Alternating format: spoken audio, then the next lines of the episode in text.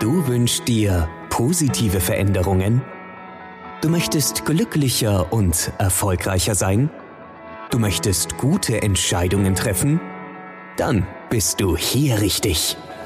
Herzlich willkommen beim New Life Plan Podcast, der Podcast für Menschen, die mehr vom Leben wollen. Deine Gastgeberin und NLP-Trainerin Stefania Runzhagen begrüßt dich ganz herzlich. Lehn dich entspannt zurück, höre gut zu und fühl dich wohl.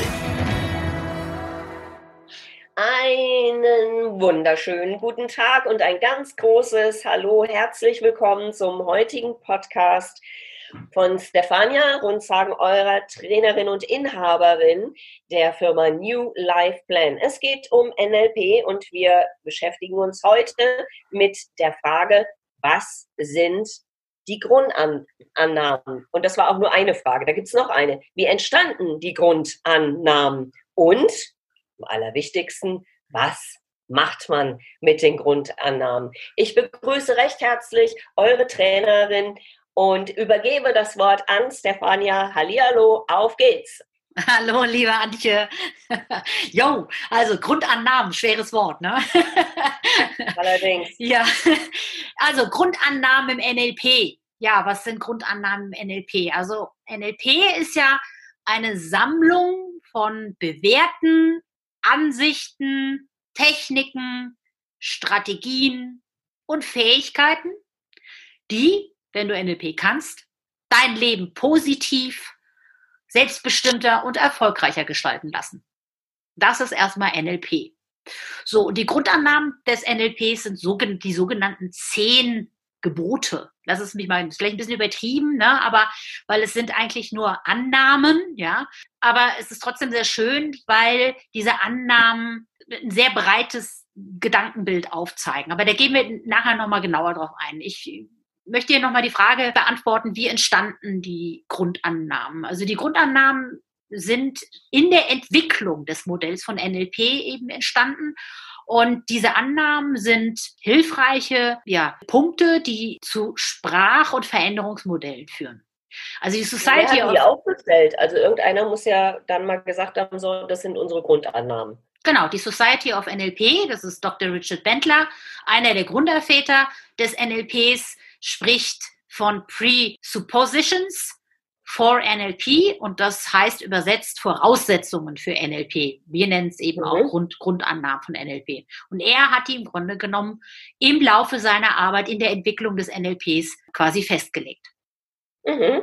Okay. Ja, und diese zehn Grundannahmen, die gilt es eben zu verinnerlichen. Ja, es sind eben hilfreiche Annahmen, die dienlich sind und Reflexionen eben bringen, wertvolle Einsichten bringen und uns in der alltäglichen Kommunikation viel effektiver eben sein lassen. Aber das ist jetzt alles so ein bisschen plakativ. Ähm, ich würde vorschlagen, Antje, wir steigen einfach in die Grundannahmen ein bisschen ein. Ich glaube, wenn wir die durchgehen, dann wird das nochmal viel klarer, was, was eigentlich damit gemeint ist. Mhm. Ja, also ich starte mal mit der ersten Grundannahme. Die Grundannahme Nummer eins ist, die Bedeutung deiner Kommunikation liegt in der Reaktion, die du erhältst.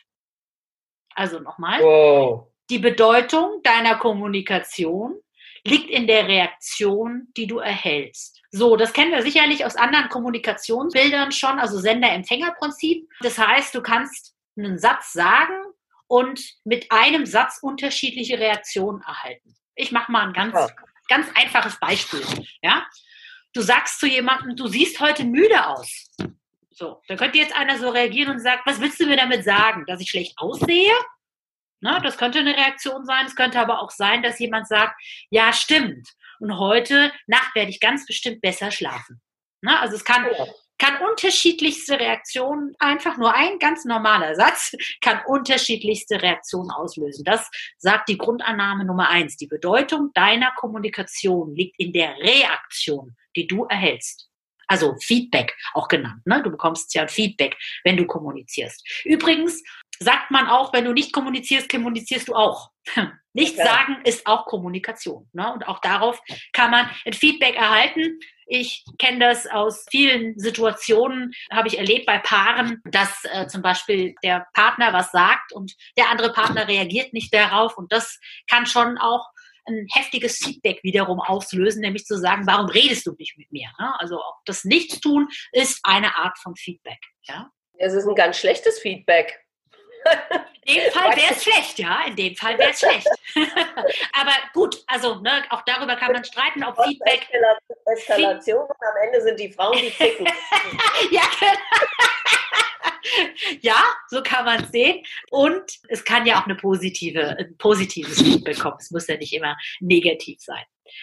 Jetzt möchte ich aber gerne mal einhaken. Ich will mich gar nicht zu lange bei jedem einzelnen äh, Statement dann aufhalten. Wenn es heißt, die Bedeutung deiner Kommunikation liegt in der Reaktion, die du erhältst, würde ja im Umkehrschluss bedeuten, wenn ich jetzt etwas sage und ich bekomme die entsprechende Reaktion, dann sind wir Menschen ja immer gedrillt, direkt zu bewerten. Ne? Mhm. Wer hat hier jetzt einen Fehler gemacht? Weil ich habe ja eigentlich nur gesagt, dass derjenige müde aussieht, weil ich ihm bedeuten wollte, dass ich sehe, dass es ihm jetzt ja anscheinend nicht so gut geht, ja, und so mein Mitgefühl ausdrücken wollte. Und der ist jetzt aber schlecht drauf und kackt mich da voll an, nur weil ich sowas gesagt habe.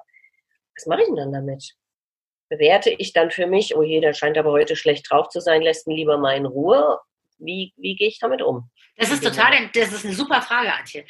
Also, da gehen wir nochmal auf die Grundeinnahme ein. Die Bedeutung deiner Kommunikation liegt in der Reaktion, die du erhältst. Das heißt also, du darfst deine Art der Kommunikation verändern. Es geht gar nicht darum, wie der andere darauf reagiert, Antje. Es geht darum, dass du etwas veränderst, weil den anderen wirst du nicht verändern.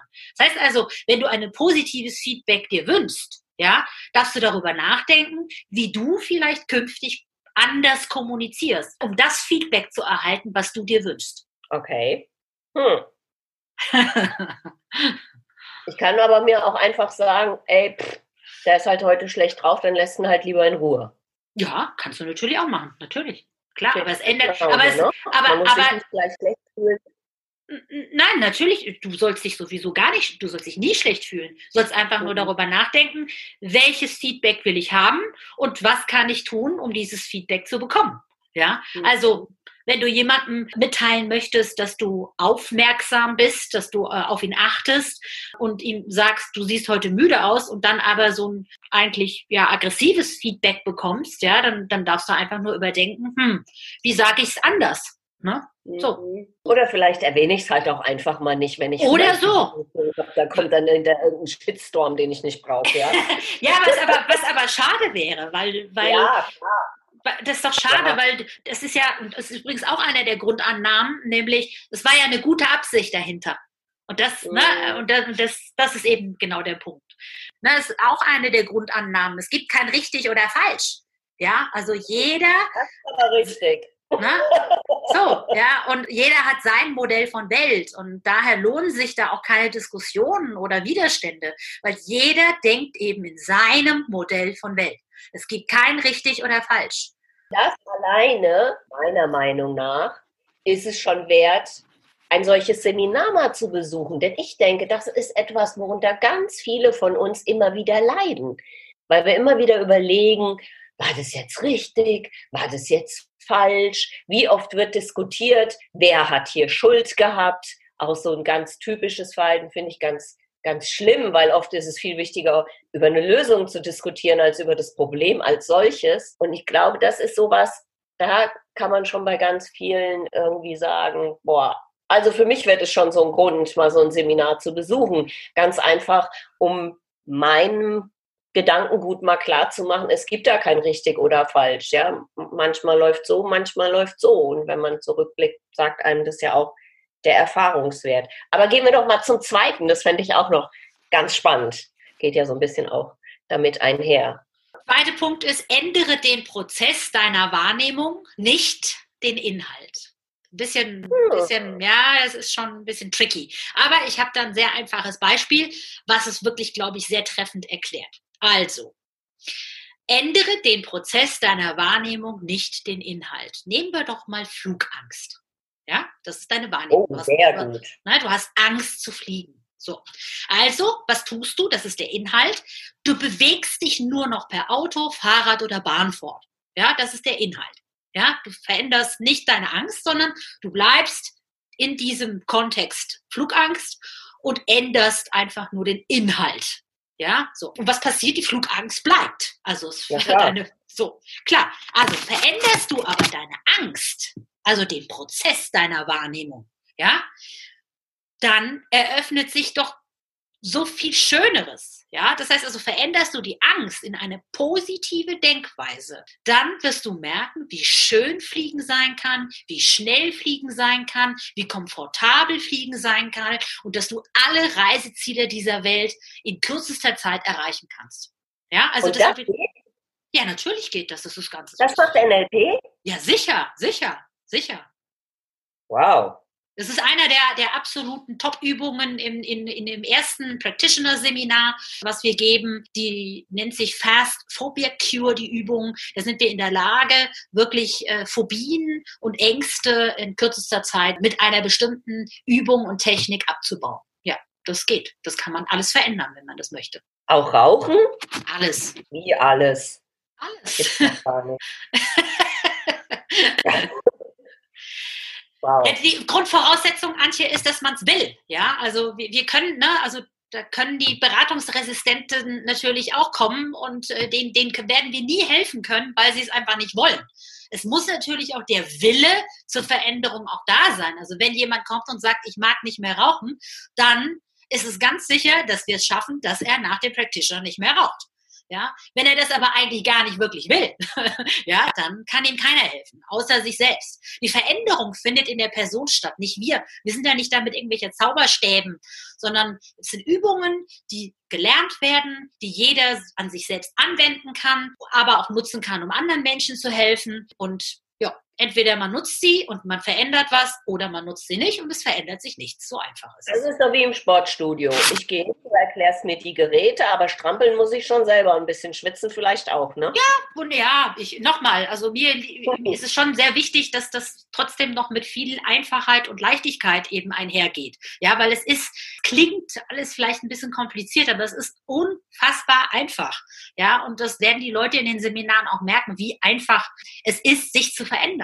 Mit diesem Koffer, mit diesen tollen Tools, die man eben hat. Und dann kommt ja auch noch hinzu, wenn man dann so ein Seminar bei dir macht, da ist auch eine Menge Spaß dabei. Ja, na Logo, das soll ja auch Spaß machen. Lernen soll ja Spaß machen, ne? So. da sind wir auch gleich bei der dritten Grundannahme. Alle Mittel, alle Mittel für deine Veränderung sind bereits schon in dir vorhanden. Ist das nicht toll? Eigentlich musst du gar nichts lernen, sondern wir rufen das einfach ab. Ja? Das heißt, wenn du etwas verändern möchtest, hast du dieses Wissen, diese Ressourcen sind schon in dir. So. Ich mache ein Beispiel. Glaubenssatz, ich bin nicht glücklich. Ja, das sagen, oh, ich bin ja, oh, ich bin gar nicht glücklich. Ne, so, ja, so. Es ist aber sicher, dass du irgendwann mal in deinem Leben Momente hattest, in denen du voller Glück warst. Ja, also erinnere dich daran, dass du einen neuen Job bekommen hast oder deine Hochzeit oder die Geburt deines Kindes oder irgendwelche tollen Reisen, die du erlebt hast. Ja, und das waren wirklich volle, volle, volle Glücksmomente. Ja, und in dem Moment, wo du wieder in diese Momente eintauchst, ja, erkennst du, dass du die Fähigkeit zum Glücklichsein längst in dir trägst. Ja, also dieser Glaubenssatz, ich bin nicht glücklich, ist eigentlich selbst hausgemacht, lass es mich mal so sagen, und kann ganz schnell wieder verändert werden, indem man die Ressource Glück, die man längst in sich trägt, eben als die neue Veränderung nutzt. Vierte wunderschöne Grundannahme. Ich liebe diese Grundannahme. Deine Landkarte ist nicht das Gebiet.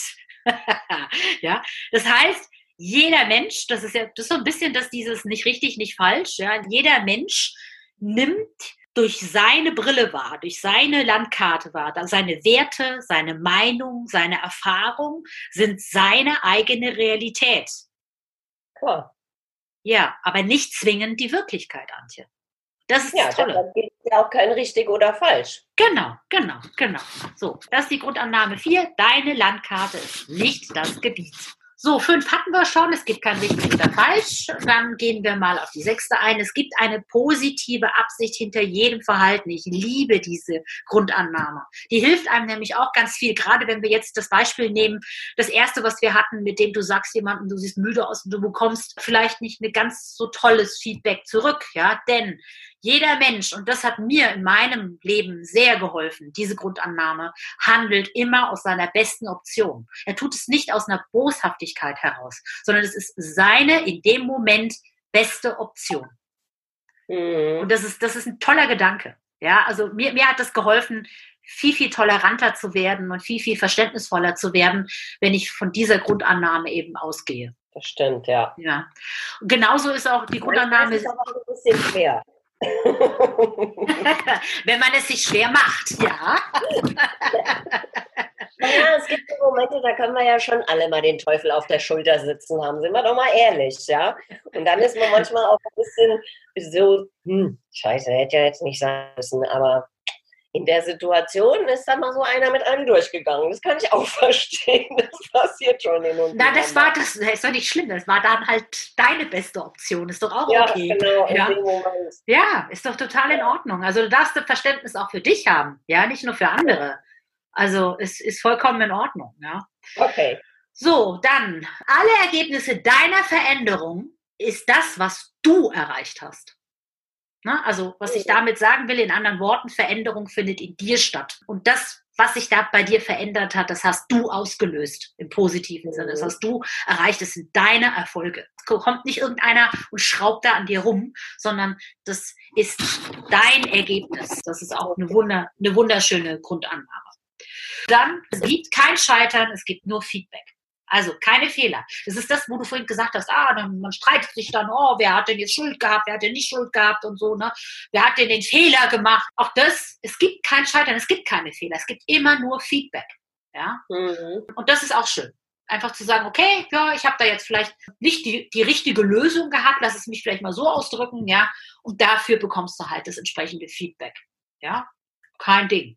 Aber dann greift dann auch gleich die letzte und meiner Meinung nach wirklich wichtigste Grundannahme des NLPs. Wenn das, was du tust, nicht funktioniert, dann tu es einfach anders. Genau. Also mit anderen Worten, für jedes Problem gibt es mindestens eine Lösung.